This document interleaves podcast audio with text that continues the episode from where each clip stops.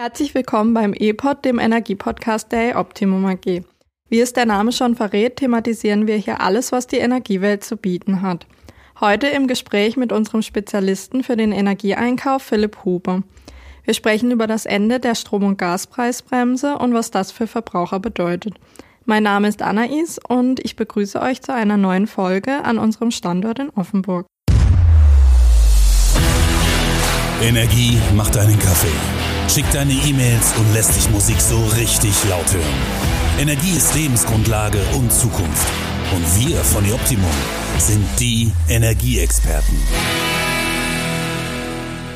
Heute beschäftigen wir uns mit einem brandaktuellen Thema, nämlich der Energiepreisbremse. Die schützte Strom- und Gaskunden in Deutschland letztes Jahr vor hohen Energiekosten. Es wurden Preisobergrenzen für Strom und Erdgas festgelegt, die Energieversorger nicht überschreiten durften. Diese liefen jetzt aber zum Jahresende 2023 überraschend aus. Philipp, kannst du uns sagen, wieso die Preisbremsen vorzeitig endeten? Denn angedacht war eigentlich zunächst eine Verlängerung bis Ende März diesen Jahres. Genau, das war geplant. Und zwar gab es da einen Bundestagsbeschluss am 16. November 2023. Ähm, wie du richtig sagst, sollten die Bremsen verlängert werden bis Ende März 2024. Da kam aber ein Urteil aus Karlsruhe dazwischen, das hat man ja auch in der Presse lesen können. Ähm, da wurde ja dann auch die Haushaltssperre verhängt. Und im Zuge dieser Haushaltssperre wurde der Wirtschaftsstabilisierungsfonds geschlossen. Und der war eigentlich vorgesehen, um die staatlichen Preisbremsen zu finanzieren, also die Preisbremsen für Gas, Fernwärme und Strom. Und ähm, dieser wird jetzt nun doch nicht verlängert, eben wegen dem Urteil vom Bundesverfassungsgericht. Das heißt, Ende 2023 war dann Schluss mit den Preisbremsen. Und ähm, dazu muss man sagen, der Wirtschaftsstabilisierungsfonds, der war jetzt nicht direkt betroffen von dem Urteil aus Karlsruhe, sondern in erster Linie der Wirtschafts-, ähm, Klima- und Transformationsfonds. Da waren einfach von der Corona-Pandemie noch ähm, Gelder, Milliarden ähm, geparkt. Und äh, die Bundesregierung wollte diese Mittel eben ummünzen und damit äh, verschiedenste Themen fördern, unter anderem die Preisbremsen. Und ähm, da wurde einfach dann seitens ähm, des Verfassungsgerichts eine Bremse gezogen. Mhm. Ähm, kannst du uns sagen, welche Änderungen für die Verbraucher mit den Preisbremsen aus ähm, konkret daherkommen? Ja, das ist das Schöne. Unsere Kunden, also die E-Optimum-Kunden, ähm, die haben im Jahr 23, im Januar und Februar von der Preisbremse profitiert, profitieren müssen. Aber seither sind wir mit unseren Preisen deutlich unter dem Preisbremsenniveau. Und ähm, so wie es aktuell aussieht, setzt sich dieser Trend auch in 2024 fort. Das heißt, äh, wir hätten ohnehin, also die Kunden der Optimum hätten ohnehin die Strom- und Gaspreisbremse in 2024 nicht benötigt. Die Strom- und Gaspreisbremse hat ja wesentlichen Einfluss auf die Energiepreise für die Verbraucher. Müssen diese sich nach heutigem Stand denn Sorgen machen, dass ohne diese staatliche Entlastung erneut sehr hohe Energiekosten auf sie zukommen. Ja, super. Jetzt sind wir genau mal im Spezialgebiet. Ähm, die gute Nachricht, die Strom- und die Gaspreise sind eigentlich seit, also mindestens zwölf Monate, eher sogar ähm, ja, länger, rückläufig. Und ähm, grob kann man sagen, nach dem Hoch im äh, August, September 2022 äh, haben die sich mehr als halbiert. Und das hat mehrere Gründe. Also einer der Haupttreiber war tatsächlich im Jahr 23 die ähm, Konjunktur. Das heißt, ähm, insbesondere in Deutschland hat die Wirtschaft in, insgesamt ja relativ wenig oder weniger Energie verbraucht, also weniger Nachfrage generiert. Das liegt einfach an der wirtschaftlichen Schwäche und die zieht sich, so wie es aktuell aussieht, auch noch in das Jahr 24 rein. Also wir gehen davon aus, dass in Deutschland einfach weniger Strom verbraucht wird aus konjunkturellen Gründen. Wir haben noch einen anderen Effekt, dass das Angebot bei der Energieinfrastruktur eigentlich kontinuierlich ausgebaut wird. Wir haben in 23 Rekordzubau gehabt bei PV-Anlagen und bei Windanlagen. Und ähm, da gehen wir auch davon aus, dass sich das in 24 eben fortschreibt.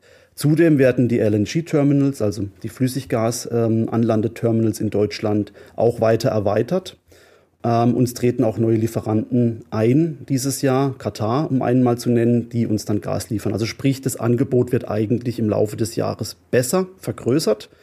Und wir haben insgesamt eine gute Versorgungslage beim Gas, ähm, was auch dazu führt, dass die Strompreise dann entsprechend entlastet werden, ähm, weil Gas ja auch benutzt wird, um Strom zu erzeugen. Was vielleicht negativ sein kann, also für eher dann kurzzeitig mal steigende Preise sprechen kann, ist das Wetter.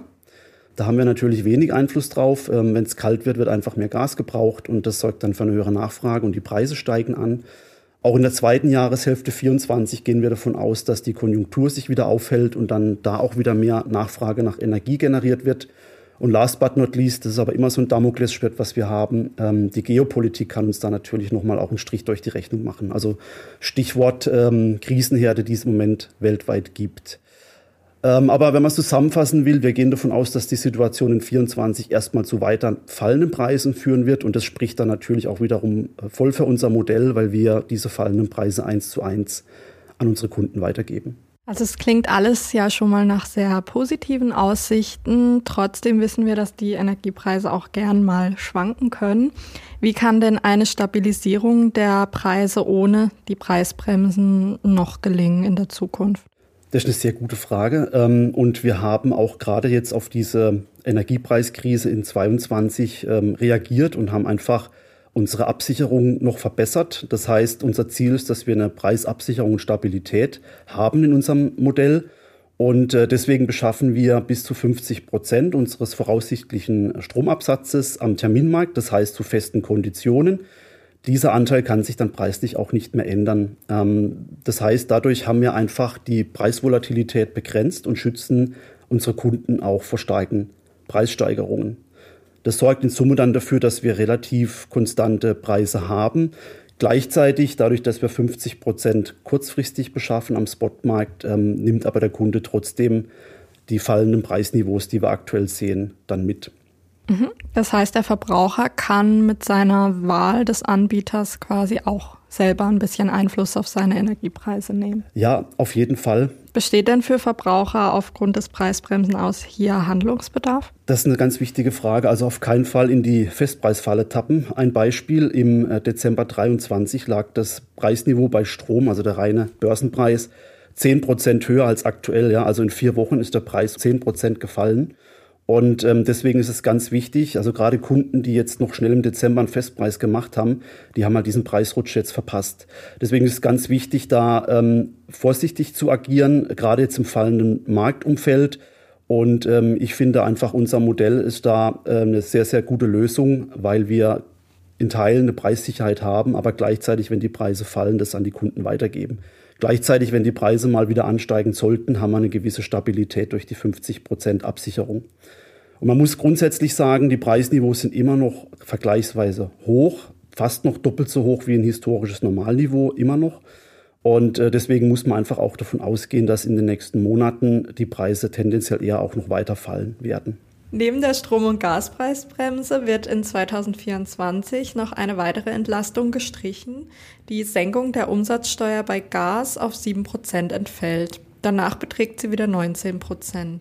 Wie stark beeinflusst das denn den Gaspreis? Ja, also die Börsen- und Großhandelspreise, die waren unbeeindruckt. Ähm, natürlich durch den Umsatzsteueranstieg sind insgesamt die Bruttopreise gestiegen.